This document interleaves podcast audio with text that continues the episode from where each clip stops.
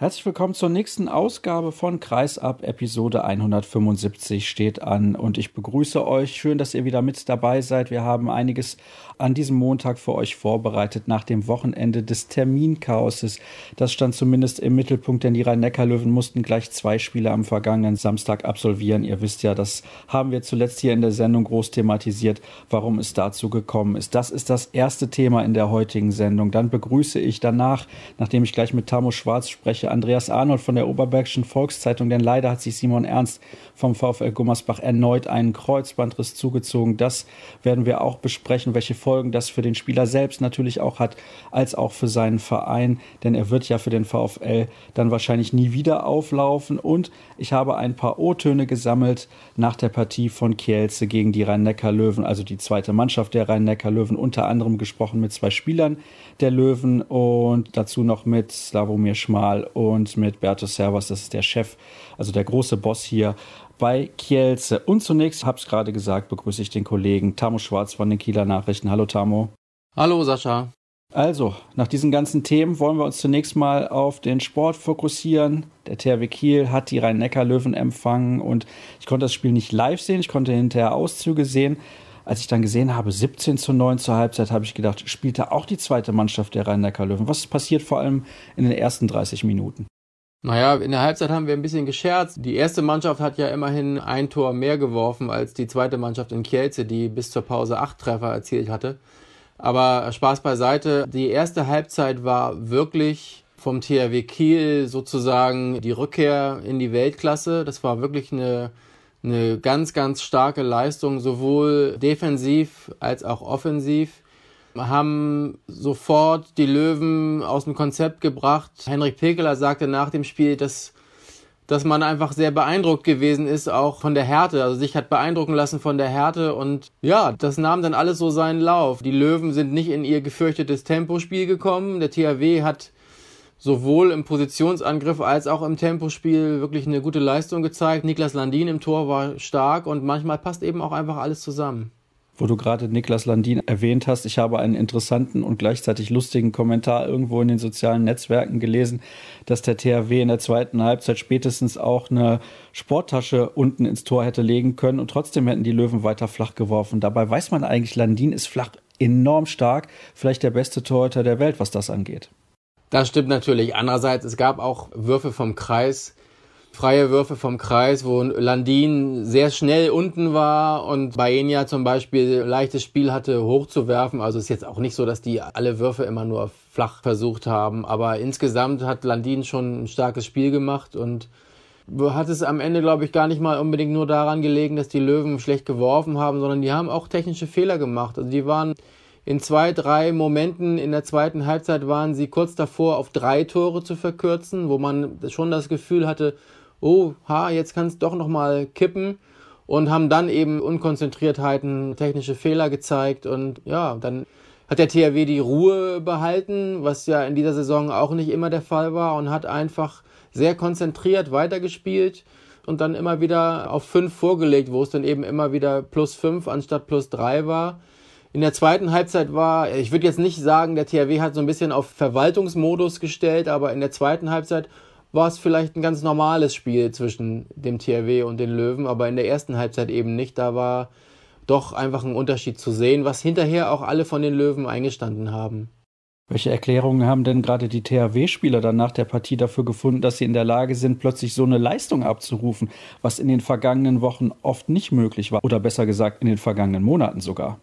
Ja, das ist ein sehr interessanter Aspekt. Also die Erklärungsversuche oder die Antworten, die schwanken so ein bisschen zwischen überhaupt keine Ahnung, kann man sich nicht erklären und schon so Ansätzen, die man ja auch kennt. Also natürlich sagt ein Niklas Landin, ja, wir haben einfach eine junge Mannschaft und eine junge Mannschaft bedeutet eben fehlende Stabilität manchmal. Zweiter Erklärungsversuch ist, dass jetzt natürlich Domagoj Duvniak und Steffen Weinhold wieder genesen sind. Das heißt jetzt nicht unbedingt, dass genau die beiden Wunderdinge vollbringen, aber das sorgt eben automatisch einfach auch dafür, dass die Breite auf der Bank wieder da ist. Also ein gutes Beispiel ist, dass Alfred Gislason hat von Anfang an im halblinken Rückraum Christian Dissinger das Vertrauen geschenkt, der aber vor dem Spiel schon angemeldet hatte, dass er sozusagen jetzt der Nächste an der Reihe ist, der von der Grippe befallen ist. Das hatte zuletzt auch andere Spieler erwischt und bekommt nach einer Minute 45 Sekunden ungefähr eine Zeitstrafe,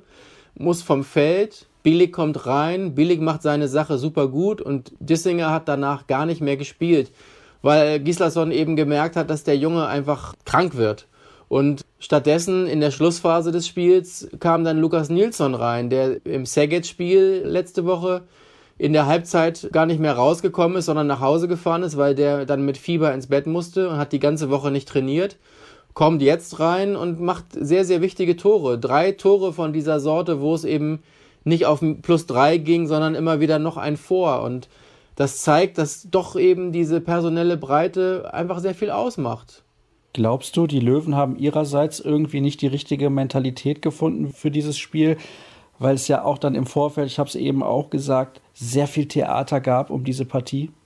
Ja und nein. Also ich glaube, dass die Löwen sich wirklich, wie Sie es auch gesagt haben, sich haben beeindrucken lassen. Der THW ist rausgegangen und man kennt das ja auch von der Nationalmannschaft, von den Bad Boys, die ja in einigen erfolgreichen Spielen hinterher auch gesagt hatten, wir wollten dem Gegner einfach am Anfang wehtun, damit er die Lust verliert. Und der THW ist rausgegangen und hat von Anfang an sehr, sehr hart gespielt, sehr konsequent gespielt und hat so ein bisschen den Löwen jetzt übertrieben gesagt die Laune verdorben. Und Henrik Pekeler hat nach dem Spiel gesagt, wir haben diesen Kampf nicht angenommen.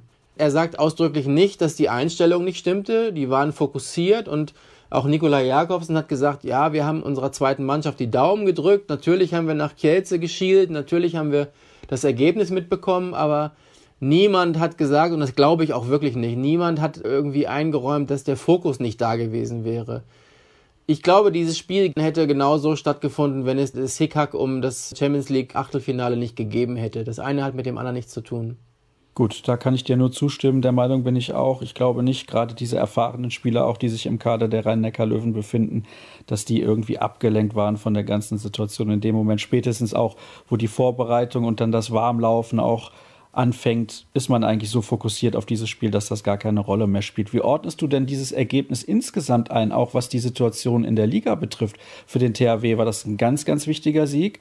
Und was das Titelrennen angeht, macht das die ganze Sache nochmal extrem spannend. Ja, wir haben nach dem Spiel äh, auch ein bisschen gescherzt. Ich habe mit Alfred Gislason lange gesprochen und habe gesagt, naja, es ist schon schade, dass es für so ein Spiel eben auch nur zwei Punkte gibt. Es gibt eben keine Punktestaffelung wie beim Schach, dass man eben höhere Werte bekommt für einen Sieg, wenn man stärkere Gegner schlägt oder so, sondern das ist ein Bundesligasieg mit zwei Punkten. Aber man kann sagen, dass der THW durch dieses Doppel-Highlight aus Achtelfinalsieg gegen Serget mit sieben Toren und dem Sieg gestern, dass die daraus einfach unglaublich viel Selbstvertrauen tanken können, dass diese beiden Spiele schon auch als Ausrufezeichen dienen. Hallo Konkurrenz, wir sind da. Ich glaube nicht, dass das in dem Sinne eingreifen wird, dass die Löwen jetzt irgendwie straucheln. Alfred Gislason hat das sehr charmant in der Pressekonferenz verpackt. Er hat gesagt, in der zweiten Halbzeit hatte der THW große Probleme mit dem 7 gegen 6 Spiel der Löwen. Und er hat gesagt, das fand ich sehr, sehr fair und sehr sportlich, er hat gesagt, die Löwen haben gespielt wie ein wahrer Meister. Und er will nicht unsportlich sein und jetzt schon irgendjemandem gratulieren, aber er findet, das sieht sehr gut aus, insbesondere wenn der THW seine Heimspiele gewinnen würde.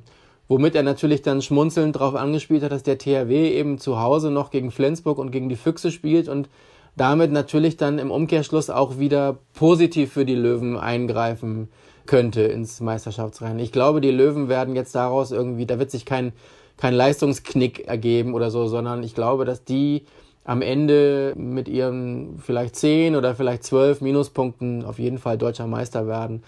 Für den THW hingegen ist das natürlich auch nochmal vielleicht so ein äh, Motivationsstartschuss für einen Endspurt, denn die Zebras wollen ganz klar ins europäische Geschäft und dazu müssen sie eben mindestens Vierter werden. Ja, da gibt es ja schon Leute, die spekulieren und sagen, für den THW wäre es vielleicht in der kommenden Saison besser, gar nicht international zu spielen.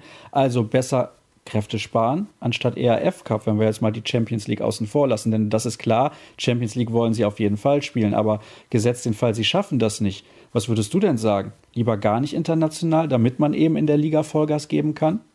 Also der ERF Cup ist ja schon eine wesentlich niedrigere Belastung als die Champions League. Die Zahl der Spiele ist ja doch eine andere. Nagel mich jetzt nicht fest, ich habe es nicht verglichen, aber bei der Champions League Vorrunde so extrem kann das im ERF Cup nicht sein. Es sind ja dann nachher in der Gruppenphase Vierergruppen und so weiter.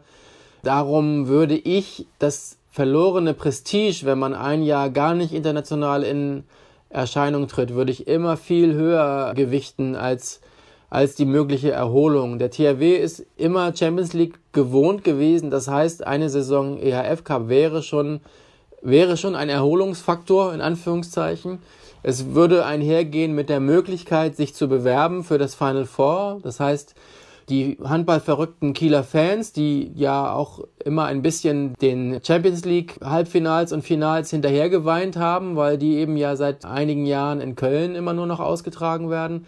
Die handballverrückten Fans hätten dann vielleicht auch wieder vor der Haustür so ein großes Finalturnier, ihre Mannschaft in einem Endspiel möglicherweise. Also die positiven Faktoren überwiegen für mich ganz deutlich. Das glaube ich auch, denn der THW wäre, wenn er im EHF Cup antreten würde, meiner Meinung nach der ganz, ganz klare Top-Favorit auf diesen Titel. Dann schauen wir noch auf die Einschaltquote übrigens, was dieses Spiel gestern bzw. vorgestern ist ja richtig angeht, wenn ihr die Sendung hört. Die lag bei im Schnitt ungefähr 1,83 Millionen in der ARD. Ist das ganze Theater gerechtfertigt für so eine, ich sag's mal ganz salopp, miese Quote? Ob die so mies ist oder nicht, kann ich ehrlich gesagt schwer einschätzen. Ich weiß, dass die Quote beim ersten Live-Spiel diese Saison in der ARD zwischen Leipzig und den Löwen wesentlich niedriger war. Ich weiß auch, dass man, glaube ich, mit eher zwei bis drei Millionen gerechnet hatte. Ich weiß aber auch, dass diese Quote ein astronomisches Mehr ist im Vergleich zu allem, was Sky mit Bundesliga und Champions League jemals irgendwie und irgendwo erzielt hat. Insofern sind es einfach fast zwei Millionen Zuschauer, die das Spitzenspiel der Handball-Bundesliga am Sonnabendabend zur besten Sportschauzeit gesehen haben. Und so viele Zuschauer sehen niemals ein Handballspiel in Deutschland, mal abgesehen von Länderspielen zur EM oder WM. Insofern das müssen, glaube ich, andere bewerten, ob das nun so mies ist oder nicht. Ich werfe mal in den Raum, zu jedem anderen Tag um diese Uhrzeit hätten in der ARD mindestens genauso viele Leute zugeguckt. Glaubst du das wirklich, ja? Ja, also wenn ich weiß, wie die Einschaltquoten so sind beim Quizduell oder bei, weiß ich nicht, Sturm der Liebe oder was da auch immer gezeigt wird. Also 1,83 Millionen schalten ja aus Gewohnheit schon gefühlt jeden Tag um die Uhrzeit in die ARD. Ist denn 1,83 jetzt schon die gültige Quote? Ist die schon bekannt gegeben? Ja. Ja, ich kann das schwer, ich kann das schwer beurteilen. Ich finde, dass diese Schuldfrage auch schwer zu beurteilen ist, aber man muss eben einfach festhalten, der Termin stand lange fest und die Vereine haben eingewilligt. Und man weiß auch, wie die öffentlich-rechtlichen funktionieren, dass da jetzt nicht kurzfristig noch was umzuwerfen war, das kann ich auch sehr gut verstehen. Die Programme, die werden ja nicht von Mittwoch auf Freitag gestaltet, sondern eben langfristiger. Insofern, ja, ich hatte gestern so ein bisschen das Gefühl, alle sind froh, dass dieses Kapitel um diesen Ärger jetzt zugeschlagen wird, so wie Andy Schmid sich ausgedrückt hat, wobei ich auch mich frage, wie die Fans in Mannheim das wohl finden, dass sie jetzt da am Ostersonntag zur besten Feiertagslaune sich ein Spiel angucken können, wo ihre Mannschaft mit einem aussichtslosen über 20 Tore Rückstand ins Rennen geht. Also insgesamt ist das schon eine Farce, die dem Handball Schaden zugefügt hat. Und das ist zumindest meine persönliche Meinung. Ich weiß, deine ist vielleicht da ein bisschen anders, Tamo, für 1,83 Millionen Zuschauer in der ARD. Ich habe aber natürlich noch ein paar Fragen, was den THW angeht, denn wir haben seit einiger Zeit nicht miteinander gesprochen und seitdem hat Philipp Jicher einen Vertrag unterschrieben als Co-Trainer beim THW ab dem kommenden Sommer für insgesamt drei Jahre. Und klar ist auch, 2019 wird Alfred Gislason wahrscheinlich in den Ruhestand gehen und Philipp Jicher möchte ihn gerne beerben. Er hat bei euch ein Interview gegeben, das in den Aussagen, die er getätigt hat, unglaublich klar war. Also das hat mich schon überrascht. Der sieht sich als Co-Trainer jetzt schon in der Rolle, dann 2019 die Mannschaft zu übernehmen. Oder habe ich da irgendwas missverstanden? Nee, du hast nichts missverstanden. Ich muss dich vielleicht, ohne dass wir jetzt hier Erbsen zählen müssen, ich muss dich nur an einer Kleinigkeit korrigieren. Er hat Du hast recht, er hat einen Vertrag unterschrieben, einen Dreijahresvertrag, aber er hat genau genommen keinen Dreijahresvertrag als Co-Trainer unterschrieben, sondern er hat einen Dreijahresvertrag als Coach unterschrieben, wie auch immer. Und klar ist, in seinem ersten Vertragsjahr ist Alfred Gislason Trainer und er ist Co-Trainer. Nach seinem Verständnis wird er danach Cheftrainer des THW Kiel in der Handball-Bundesliga. Das hat er Diese Eitelkeit gestatte mir bitte, das hat er bei uns exklusiv im Interview gesagt. Ich gebe zu, auch ich war ein wenig überrascht, weil eben genau diese Aussage über die Pressemitteilung des Vereins hinausging, die ihn eben als neuen Co-Trainer präsentiert hatte am selben Tag. Was glaubst du, was Viktor Schilagi dazu sagt als neuer sportlicher Leiter? Ist dem das überhaupt bewusst? Kann ihm das gefallen haben? Ja, dazu müsste man ihn jetzt selber fragen am besten, aber sagen wir mal so, wenn das hinter den Kulissen alles so besprochen ist, wie Philipp es gesagt hat, dann ist das ja quasi nur ein Dissens über die öffentliche Darstellung. Wenn das hinter den Kulissen jetzt nicht so besprochen wäre und Philipp Jicher würde einfach vorpreschen und sagen, ja, ist mir doch egal, ich möchte aber Cheftrainer werden, dann wäre vielleicht der Ärger schon ein bisschen größer. Aber ich habe zumindest keine Rückmeldung vom Verein bekommen, dass da irgendein Ärger aufgekommen sei. Denkst du denn, Philipp Jicher ist der Richtige? Ich habe das Thema bei uns auch am selben Tag kommentiert und ich habe in die Richtung kommentiert, dass ich schon sage, dass das natürlich ein Risiko in sich birgt. Natürlich ist er ein Berufsanfänger und natürlich haben all die Fans und Experten recht, die sagen, um Gottes Willen, der, der hat dann gerade mal seine A-Lizenz und hat ein Jahr unter Alfred Gislason als Co-Trainer gearbeitet und das kann alles ganz furchtbar in die Hose gehen. Aber es gibt einfach ja in der Sportwelt auch Beispiele, wo es geklappt hat und der erste Schritt muss einmal sein, von Vereinsseite Vertrauen zu haben in, in diese Person. Und wenn das so ist, dann kann sich das Risiko meiner Meinung nach lohnen.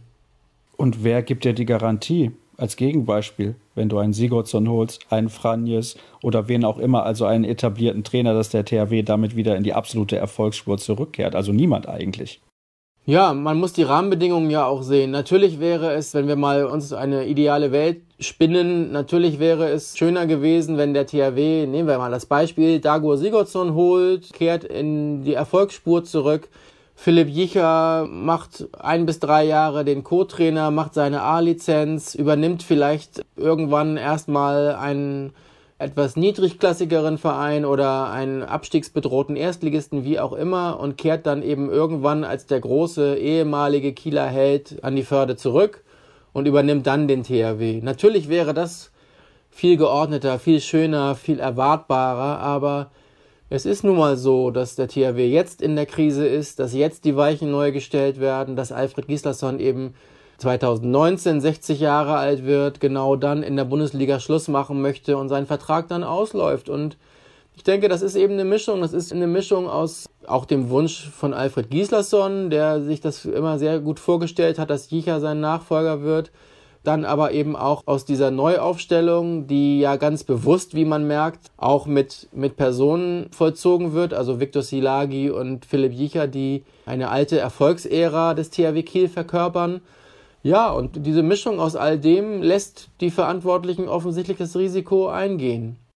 Ich bin sehr gespannt, das muss ich ganz ehrlich zugeben wie sich Philipp Biecher als Trainer machen wird. Ich glaube, er hat auf jeden Fall das handballerische Verständnis dazu. Ich denke, da sind wir uns absolut einig. Aber das wissen wir dann erst in ein paar Jahren, wenn es denn dann auch so weit ist und wir das erste Fazit von seiner Arbeit ziehen können. Es ist auf jeden Fall eine sehr, sehr interessante Personalie. Tamo, gibt es noch irgendwas hinzuzufügen zum vergangenen Handballwochenende, was auch den THW und vielleicht auch dieses Spiel gegen die Löwen betrifft? Ich habe auf jeden Fall das Gefühl, dass der THW Kiel mit diesem Doppelpack aus Saget und Löwen, dass die an einem Punkt jetzt zurückgekehrt sind, an dem sie vor der Krise waren. Natürlich kann man jetzt die Hände über dem Kopf zusammenschlagen und sagen, meine Güte, wie kann diese Mannschaft, die jetzt so ein Spiel abgeliefert hat, wie kann die gegen Gummersbach, Wetzlar, Hannover verlieren und all diese Punkte abschenken? Was wäre da um Gottes Willen möglich gewesen im Meisterschaftsrennen? Aber es bringt jetzt ja nichts zurückzublicken. Mir hat das Spiel am Sonnabend sehr viel Spaß gemacht. Das liegt aber auch daran an Spielern wie zum Beispiel Raúl Santos oder Sebastian Firnhaber, der zu Recht erste Halbzeit für seine Abwehrarbeiten ein Sonderlob seines Trainers bekommen hat. Im Moment greifen viele Zahnräder ineinander und sind auch viele Spieler, die von der Bank kommen, immer auf den Punkt genau da, wo sie sein müssen. Und ich glaube, wir werden noch eine spannende Schlussphase der Saison erleben. Da bin ich absolut bei dir. Dazu reicht ja auch ein Blick auf die Tabelle. Nicht nur was das Titelrennen angeht oder das Rennen um die internationalen Plätze, sondern auch das Rennen um den Klassenerhalt. Auch da geht es ja sehr, sehr eng zu. Dann danke ich dir, Tamo, für deine Einschätzungen und deinen Kommentar auch zu einigen, glaube ich, sehr, sehr interessanten Themen. Erste kurze Pause in der heutigen Ausgabe. Gleich sind wir zurück hier bei Kreisab. Weiter geht's in der heutigen Ausgabe von Kreisab. Eben haben wir über den Titelkampf gesprochen, mehr oder weniger. Jetzt sprechen wir über den Abstiegskampf und ich begrüße recht herzlich von der Oberbergischen Volkszeitung bzw. dem Oberbergischen Anzeiger den Kollegen Andreas Arnold. Hallo Andreas. Hallo, grüß dich. Vorab möchte ich euch noch ein sehr, sehr interessantes Resultat aus der Champions League mitgeben, denn Skjern aus Dänemark hat mit 32 zu 25 gewonnen gegen Westbrem. Das wird sehr, sehr interessant werden im Rückspiel. Ich bin gespannt, ob die Ungarn das drehen können und das werden wir natürlich dann besprechen hier auch, obwohl nächsten Montag, da möchte ich schon mal darauf hinweisen, wir keine aktuelle Sendung haben, sondern es gibt die neue Folge Welthandballer mit Daniel Stephan. Die möchte ich euch wärmstens ans Herz legen. Das wird eine sehr, sehr interessante und teilweise sensationelle Ausgabe, wie ich finde. Der VfL Gummersbach Andreas hat zuletzt eigentlich ganz gut ausgesehen oder wie würdest du aktuell die Lage im Oberbergischen beschreiben? Auf jeden Fall stabilisiert. Vor allem der Auftritt in Lemgo, der hat aufhorchen lassen. Und davor, muss ich sagen, gab es ja einen Sieg gegen Leipzig. Da hätte ich ehrlich gesagt nicht mitgerechnet. Wie kam das zustande? Lass uns mal auf dieses Spiel im Speziellen schauen. Ja, Gummersbach spielt im Augenblick eine richtig starke Abwehr. Und, aus der heraus ist natürlich viel möglich. Also der, der, der, der Innenblock der Gummersbacher hat wirklich super solide gestanden und Leipzig hat kein probates Mittel gefunden, zum einen durch den Mittelblock durchzukommen, zum anderen aber auch nicht die Abwehr in Bewegung zu bringen und dann eben über die, über die Außen die Tore zu machen. Das war, das war wirklich sehr schön anzusehen. Und auch Mitte Dezember gab es kurz nach der Pause der Europameisterschaft, also aufgrund der Europameisterschaft bedingt ja auch einen wichtigen Heimerfolg gegen die Eulen aus Ludwigshafen, damals 31 zu 26 gewonnen. Dann leider eine Heimpleite gegen Erlangen aus Sicht des VfL, wo man gedacht hat, das ist schon wieder ein Rückfall in alte Zeiten. Aber ich finde, gerade auch dieser Sieg zu Hause gegen Leipzig, der kam für mich persönlich überraschend, für dich auch eigentlich? Richtig überraschend nicht, weil man Leipzig von den Mannschaften, die auf dem aktuellen Spielplan standen, mit zu den Mannschaften gehört hat, wo man gesagt hat, naja, am guten Tag ist da was möglich. Insofern völlig überraschend kam es für mich nicht. Klar, dann in dieser Deutlichkeit, wie es passiert ist, war es dann auf jeden Fall toll. Aber wie gesagt, ich würde jetzt nicht behaupten, dass Leipzig so, so völlig unmöglich gewesen wäre zu knacken. Und der VfL hat auch gezeigt, dass das eben drauf hat. Jetzt geht es demnächst dann zum THW Kiel, also schon in wenigen Tagen. Das wird natürlich eine sehr, sehr schwierige Aufgabe werden, zumal sich der wichtigste Akteur höchstwahrscheinlich, ich glaube, da stimmst du mir zu, also was die Feldspieler angeht, definitiv Simon Ernst erneut verletzt hat. Was ist passiert für all diejenigen, die es nicht mitbekommen haben? Ja, Simon hat in dem Spiel gegen Lemgo, 58. Minute, sich wieder das Kreuzband gerissen. Er kam ja aus der Kreuzbandverletzung, ist jetzt seit Januar wieder im Training gewesen, hat die Spiele, die er gespielt hat, gezeigt, warum der VfL auch so sehnsüchtig seine Rückkehr erwartet hat. Ja, 58 Minuten ohne wirklich erkennbare Einwirkung des Gegners eingeknickt. Und ja, also man konnte das fast schon ahnen, dass das wieder in die Richtung Kreuzband gehen wird, weil ich habe das selber schon einige Male jetzt sehen müssen, wie Spieler eben reagieren, wie sie auch teilweise völlig ohne Gegenspielerberührung einknicken, wenn sowas passiert. Ganz, ganz schlimme Sache und Simons schmerzverzerrtes Gesicht ließ schon erahnen, dass da wieder was Übles passiert sein musste. Ja, für Simon ganz schlimm, gerade zurückgekehrt in die Nationalmannschaft zum nächsten Lehrgang eingeladen. Für den VfL aber auch nicht minder schlimm. Im Abstiegskampf, Simon war mit Sicherheit die tragende Figur, die dem Spiel auch immer wieder jetzt Impulse gegeben hat. Insofern fehlt es an allen Ecken und Enden, zumal auch Puyol noch immer angeschlagen ist. Dann hat sich die Zahl der, der Mittel beim VfL dramatisch reduziert. Es ist wirklich eine tragische Geschichte, finde ich. Simon Ernst ist ein ganz, ganz feiner Kerl. Immer nett, immer höflich, immer sehr freundlich, auch den Medien gegenüber. Also ich kann kein schlechtes Wort über ihn verlieren. Und der zweite Kreuzbandriss innerhalb kürzester Zeit, das ist halt auch deswegen so ärgerlich, weil das ja auch ein junger Spieler ist, der noch viele, viele Jahre vor sich hat. Ja, auf jeden Fall. Nur wenn man sich mal so ein bisschen umschaut im Handball oder überhaupt im Sport, das ist ja keine Seltenheit. Die Jungs kommen aus der Verletzung raus. Da kannst du noch so gut vorbereitet sein, gut auftrainieren, mit Profis unterwegs sein.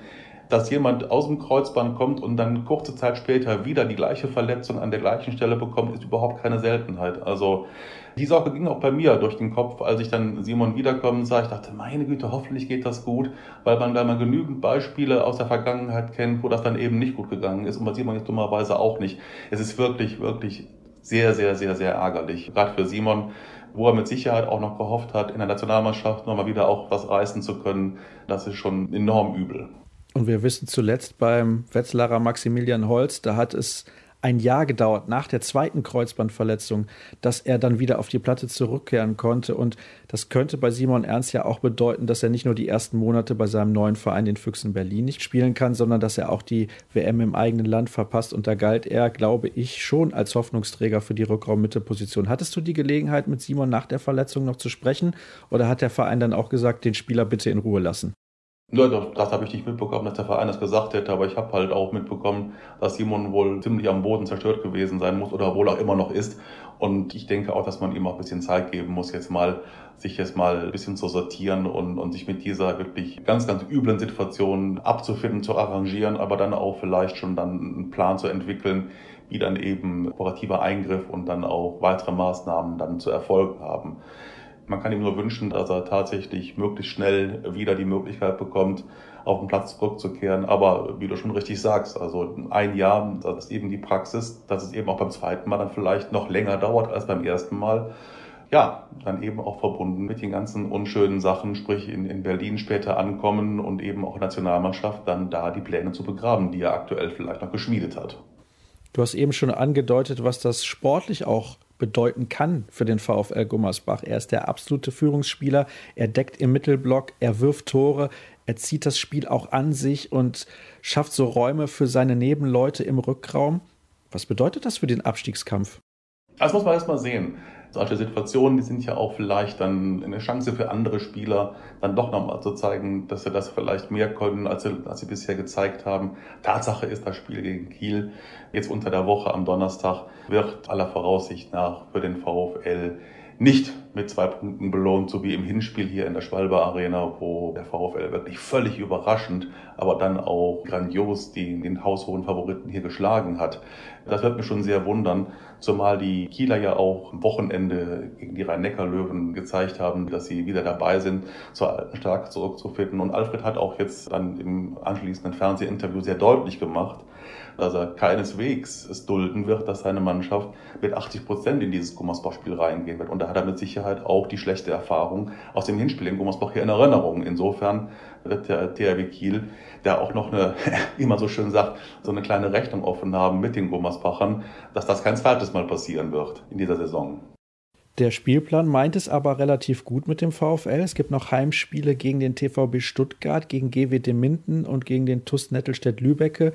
Dazu noch eine Auswärtspartie in Hüttenberg. Das sind schlagbare Gegner, gerade in eigener Halle.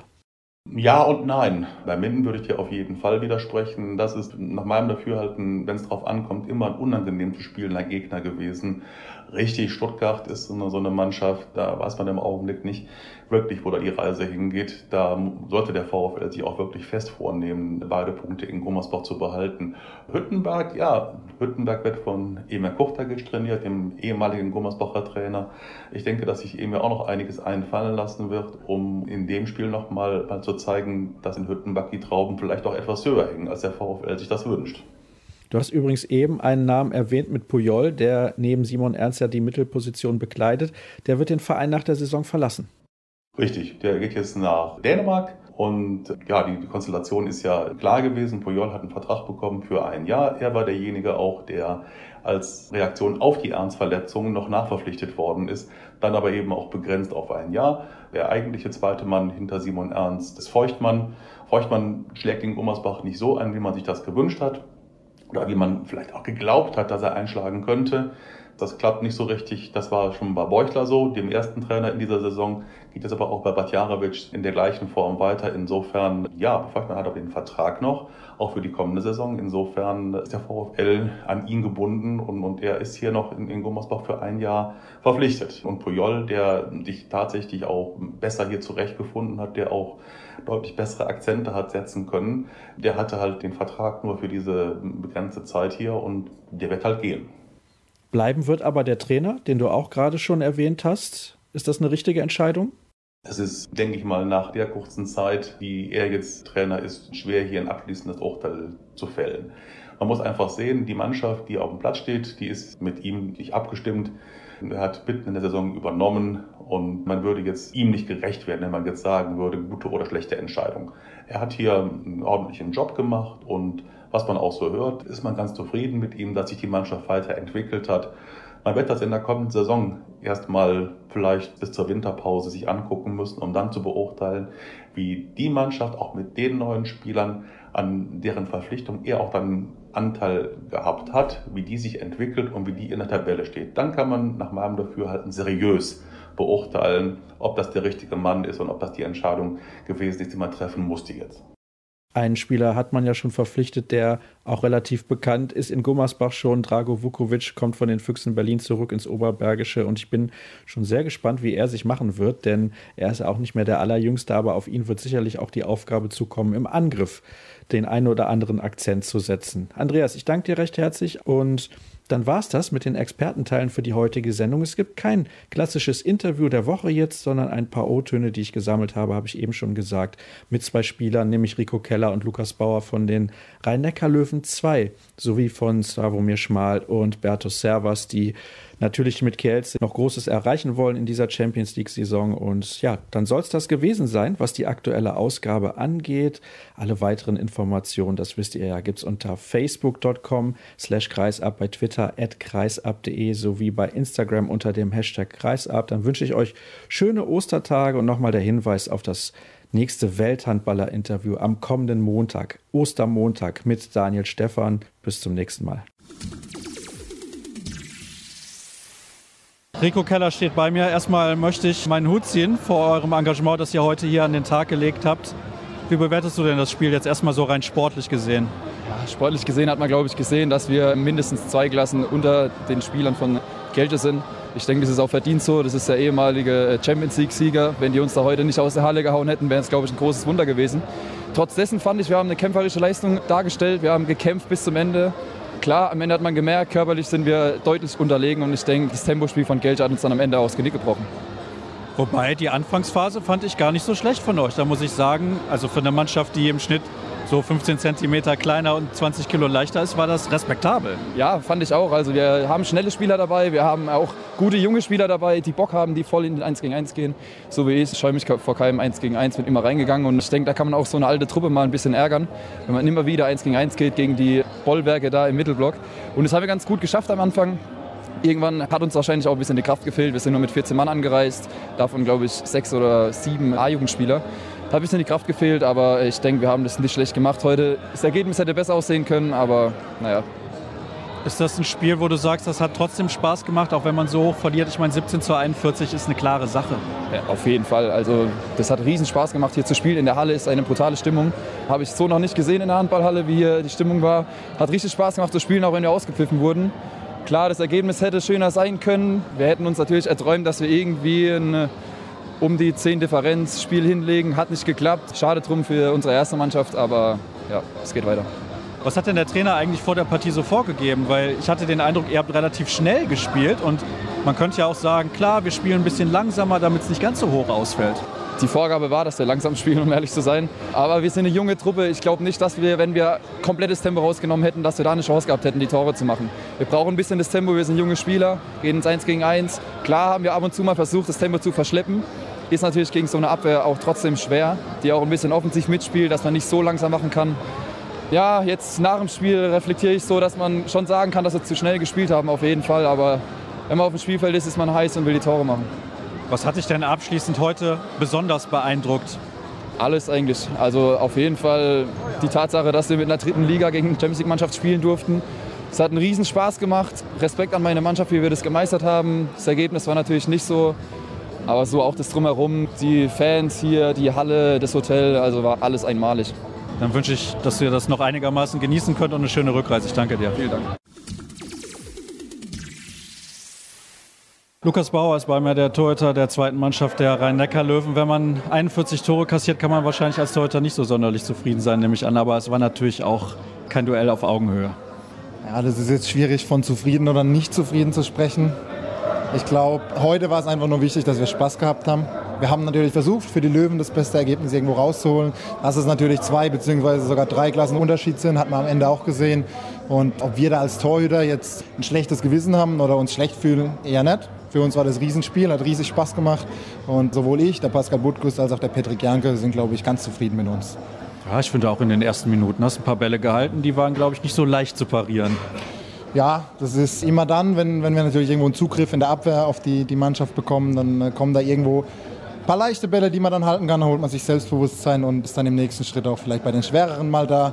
Das war oder ist gegen so eine gute Mannschaft dann über eine Betrachtung von 60 Minuten vom Spiel dann irgendwann schwierig. Und das hat man dann auch gesehen. Ihr wirktet dann natürlich auch platt, vielleicht sogar schon Mitte der ersten Halbzeit, war zumindest so mein Eindruck von der Tribüne aus. Was war denn schwieriger bei diesen Würfen? Die Härte, die Präzision für dich als Torhüter? Also ich glaube, was du gerade am Anfang gesagt hattest mit dem Blatt sein, da will ich noch kurz was zu sagen. Es ist natürlich so, wenn man hier sieht, mit was wir hier aufgelaufen sind, mit welcher Mannschaft, dann fehlen uns einige Leistungsträger da drin. Das ist ein Max Heider, der bei Friesenheim noch spielt, das ist ein Maximilian Drost, der sich das Kreuzband gerissen hat und auch ein Pascal Kirchenbauer, der auch in Friesenheim äh, Zweitspielrecht hat. Und da fehlt, ich sag mal, von unserer Top 7 unserer Stadt sieben fehlen da wirklich drei richtig, richtig gute Leute. Und wenn man dann durchwechseln muss, dann bei der Härte und der Körperlichkeit, die die Jungs da an den Tag legen auf der anderen Seite, ist es super schwierig, da über 60 Minuten das Tempo zu gehen und die Härte auch. Was war die Frage vorher? Ja, ich wollte noch mal wissen, bei den Würfen der Gegner, ja, Härte oder Präzision, genau. was ist da das größere Problem für dich als Torhüter? Ja. Weil das ist ja ein ganz anderes Niveau als das, was du gewohnt bist, auch aus dem Training und natürlich auch aus der Liga. Mhm. Heute war es tatsächlich so, dass ähm, die Härte gar nicht so das Problem war, sondern tatsächlich die äh, Präzision gepaart mit dem, dass die Spieler extrem lang warten, wo sie hinwerfen und dann der Wurf extrem genau ins Eck kommt. Und da musst du als Torhüter, äh, hast du eine schwere Aufgabe, weil du einfach so lange stehen bleiben musst und dann mit einer schnellen Bewegung ins Eck. Und das ist heute manchmal gut gelungen beim einen oder anderen Ball und beim einen oder anderen Ball natürlich nicht. Ist klar, wenn da so super Feldspieler stehen und unsere Abwehr dann teilweise halt auch schlecht aussieht, weil die einfach drei Ligen oben dran spielen dann sieht man teilweise als Torhüter natürlich auch nicht so gut aus. Mit welcher Einstellung bist du in dieses Spiel gegangen, wohl wissend, dass ihr das nicht gewinnen werdet? Wie hast du dich da mental darauf vorbereitet? Na, wir haben gestern ein bisschen Video geschaut. Also klar, wir haben versucht, das, ich sag mal, die Vorbereitung so normal wie möglich zu gestalten. Für die einen oder anderen Spieler war allein die Reise drumherum natürlich schon super aufregend. Für mich, ein Rico oder auch ein Michel ab, ist es natürlich ein bisschen einfacher, wenn man das schon mal irgendwo erlebt hat. Ne? Aufs Spiel selbst sich vorzubereiten und sich zu motivieren, ist, glaube ich, nicht schwierig. Es ist Champions League die Chance hat man, zumindest in der Startformation zu stehen und wirklich viel Spielzeit zu bekommen, höchstwahrscheinlich nur einmal im Leben. Und wird für mich wahrscheinlich auch die letzte Chance gewesen sein. Die Motivation ist daher grundlegender und dass man da verlieren wird, ist von vornherein klar. Aber damit lebt man. Es geht am Ende des Tages nur darum, dass man möglichst viel Spaß hat und wirklich als Team auftritt. Und das haben wir, glaube ich, ganz gut gemacht. Ja, wenn ich so die Gesichter eurer Spieler eben gesehen habe, hatte ich auch den Eindruck, ihr hattet wirklich sehr, sehr Spaß trotz der hohen Niederlage. Die ganze Stimmung auch in der Halle, war das für dich etwas, was du für immer mitnehmen wirst in deiner Handballerkarriere? Ich war in Skopje schon in der Halle, da war es oh. äh, noch mal ein bisschen härter, aber das ist klar, wir haben es vorhin gesagt, hier als Heimmannschaft zu spielen mit den Fangesängen, das ist natürlich was Besonderes und das motiviert nochmal extrem. Also ich werde es auf jeden Fall mitnehmen, werde es als ein Geschenk auch irgendwo mitnehmen, dass das halt so gekommen ist jetzt. Ist natürlich blöd, vor allem für die Löwen. Ja, aber für uns als Mannschaft und als Einzelspieler ist es natürlich ein Erlebnis, das wir für immer irgendwo bei uns tragen werden. Glaubst du, das wird euch als Mannschaft nach vorne bringen, auch dieses Erlebnis? Na, wir spielen diese Saison sowieso einen super, super guten Handball. Ich glaube, dass es uns als Team nochmal ein bisschen zusammengeschweißt hat, weil wir haben vor dem Spiel auch gesagt, was wir nicht machen wollen, ist, dass wir hier einzelne Spieler, wenn da mal ein Fehler passiert, dann zusammenscheißen oder dass wir ja, uns gegenseitig irgendwo in die Haare kriegen. Das haben wir super, super gut gemacht.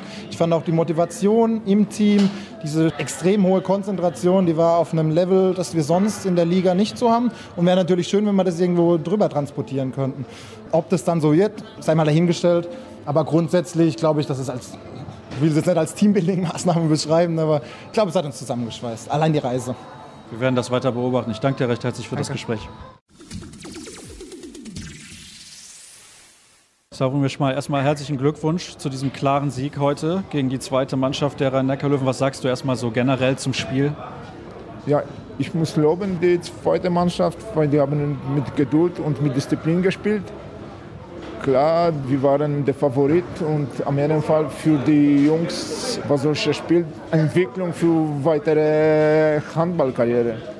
Macht das denn Spaß für dich als Vollprofi so ein Spiel zu spielen heute, wenn man so hoch gewinnt? Unser Job ist einfach auf das Spiel gehen und machen seinen Job. Wir haben uns vorbereitet für die erste Mannschaft, muss ich sagen, weil äh, ich habe mich interessiert, wie hat Flensburg in Magdeburg gespielt. Und wenn Flensburg hat verloren, dann habe ich gedacht, ja gut, Rhein-Neckar haben so sechs Punkte Vorsprung, dass die können sich leisten, hier mit der ersten Mannschaft zu kommen. Leider ist nichts zu passieren.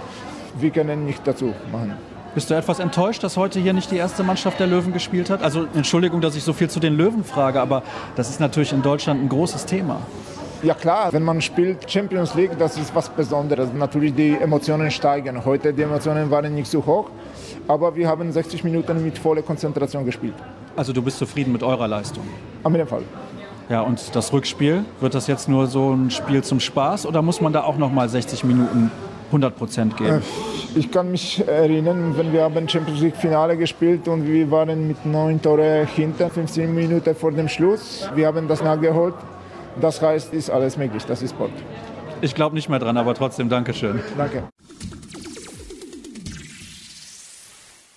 Ja, Berto Servus, erstmal herzlichen Glückwunsch zu diesem klaren Sieg, auch wenn es natürlich sportlich kein richtiger Gegner war heute. Ich möchte mit dir natürlich sprechen, was passiert ist vorher. Mhm. Jennifer Kettemann hat zu mir gesagt, es gab viel Kommunikation auch zwischen euch, also zwischen dem Club hier in Kielce und den Rhein-Neckar-Löwen. Bist du verärgert und enttäuscht über die Entscheidung der Löwen? Ich wollte erstmal die junge Mannschaft gratulieren für einen, einen guten Kampf. Die haben keine Angst gehabt, die haben die ganze Zeit sehr gut gespielt und nach Möglichkeiten. Und da musst du erstmal Respekt für haben. Ruck kommt auf Jennifer, habe ich erst einmal selbst letzte Woche gesprochen, sehr gutes Gespräch gehabt. Und schade, dass wir vielleicht nicht vorher gesprochen haben, aber ja, ich denke, das Spiel sollte einfach vielleicht besser am Sonntag gespielt werden. Oder wenigstens auswärts erst und dann hier. Nicht, das war die beste Lösung. Die Lösung ist nicht gefunden, schade. Und schade für die Handball, weil die Handball hat jetzt verloren, äh, Rhein-Neckar oder Viva oder äh, weiß ich danach, aber die Handball in total. Ich denke, dass die Deutsche Handelsliga einfach besser äh, kommunizieren muss mit, mit EEF. Die wussten alle Terminen und wenn die dann etwas so etwas machen wollen, dann ist das denke ich ein Gespräch zwischen EEF und äh, Deutsche Handballliga, um das äh, so zu machen, dass diese Probleme nicht da sind. Konntest du die Argumente von Jennifer Kettemann verstehen, warum sie gesagt hat, wir können heute nicht mit der ersten Mannschaft hier in Kielce spielen? Argumente. Rhein-Neckar ist ein Verein, die die Bundesliga gewinnen wollte. Und das kann so einfach verstehen. Wenn ich natürlich gucke nach die Champions League, sage ich schade. Und er waren andere Möglichkeiten. Ich denke, dass Rhein-Neckar hoch gespielt hat, um, um die EF zu zwingen, um das Sonntag zu machen. Und dass sie die Machtstreit endlich verloren haben. Und wenn sie dann noch umwechselt worden, war es dann zu spät. Und die waren alle Tickets verkauft. Alle, noch einige andere Probleme. Sonntag spielt hier Volleyball jetzt. Sie hatten alles. Und er waren etwas technische Probleme, um das, um das noch schneller zu machen. Und wir konnten natürlich auch nicht und wollten nicht gegen die EAF ingehen, weil wir sind auch zufrieden, dass sie akzeptiert haben, dass wir nicht am Mittwoch spielen wollten hier. Weil unsere Supporters einfach 300, 400 Kilometer wegkommen. Und Handball ist für die Supporter. Und wir können schwierig sagen, voor die Supporter. Wir haben das einmal gemacht gegen Flensburg. Da haben wir sehr viele negative Kommentare gehabt von unseren Supporter. So, wir haben einfach gesagt, das geht nicht. Wir können hier Mittwoch spielen nicht. Für den Rest können wir über alles reden. Es ist schade, dass wir die Lösung nicht gefunden haben für das Handball. Jetzt nächste Woche ist das in Mannheim ich denke, das wird ein sehr gutes Spiel. Weil ich denke, dass Mannheim beweisen wird, dass sie uns schlagen können. Und wir wollen beweisen, dass wir auch von der ersten Mannschaft gewinnen können. So, ich hoffe, dass das nächste Woche doch noch ein schönes Spiel wird. Aber ich glaube, dieses Spiel heute konntest du nicht genießen. Doch, doch. Wenn du sagst, vorher habe ich gedacht, das wird gar nichts, das wird keine Atmosphäre. Die Spieler ist schwierig zu konzentrieren. Aber wenn ich geguckt habe, habe ich eine sehr ambitiöse deutsche Mannschaft gesehen. Unsere Spieler haben sehr professionell 60 Minuten lang konzentriert gespielt. Und ich denke auch, dass die Leute, die hier heute waren, dass die doch zufrieden nach Hause gehen. Weil, weil es war kein weil du ha, ha, wir sind müde, wir wollen nicht mehr gucken. Ich habe mir Heute, ich denke, die Atmosphäre in der Halle war auch noch schön für so ein Spiel. So, ich denke, insoweit hat Handball hier nicht verloren, aber Handball hat verloren. Wenn wir das weltweit machen wollen, wenn wir global Handball sehen wollen, dann können diese Dinge einfach nicht gesehen. Bist du froh, wenn endlich die Champions League-Reform kommt? ich bin einer der Vorstander von 100 Prozent. Wir müssen mehr diese Spieler haben, mehr sehr gute Champions League Spieler haben. Anders, ich denke, auf lange Dauer geht Handball nach unten. Wir können nicht nur leben von Bundesliga oder französische Liga. Das geht nicht. Dann gehen wir zum unten gegen Basketball, gegen Fußball, so und so nicht. So, ich denke, der einzige Weg ist, das globaler zu machen. Das müssen wir alle verstehen. Und ich habe den Eindruck, dass wir das nur verstehen, wenn wir mehr Geld haben wollen. Und wenn es mehr Geld da ist, dann wollen wir es nicht mehr verstehen. Das tut ein bisschen weh. Sicherlich mir, weil ich habe da zwei, drei Jahre gestritten und viel meine Necke ausgezogen, auch gegen EF. Das ist schade, dass jetzt vielleicht doch die Reform anders wird. Aber gucken, wir müssen gucken. Ich bleibe davor. Eine Gruppe 12, 13, 14 und dann kijken een andere hat wenigstens 22 gute Spieler hier zu Hause. Dann muss er natürlich Konsequenzen sein für die Bundesliga, dass die ein bisschen kleiner werden. Zum Beispiel 15, 16 Vereine, kein 18. Oh, du bist sehr optimistisch. Nein, ich bin nicht optimistisch. Ich denke, dass die Leute einsehen müssen, dass alle Leute von Handball einsehen müssen, dass wir nicht nur Kurztermin denken können. Wenn wir Kurztermin denken die ganze Zeit, dann in vier, fünf, sechs Jahren denke ich, dass Handball eine ganz schwierige Zeit geht gegen Basketball. Wir sehen in Basketball was gesehen, die machen das ohne Basketballverband.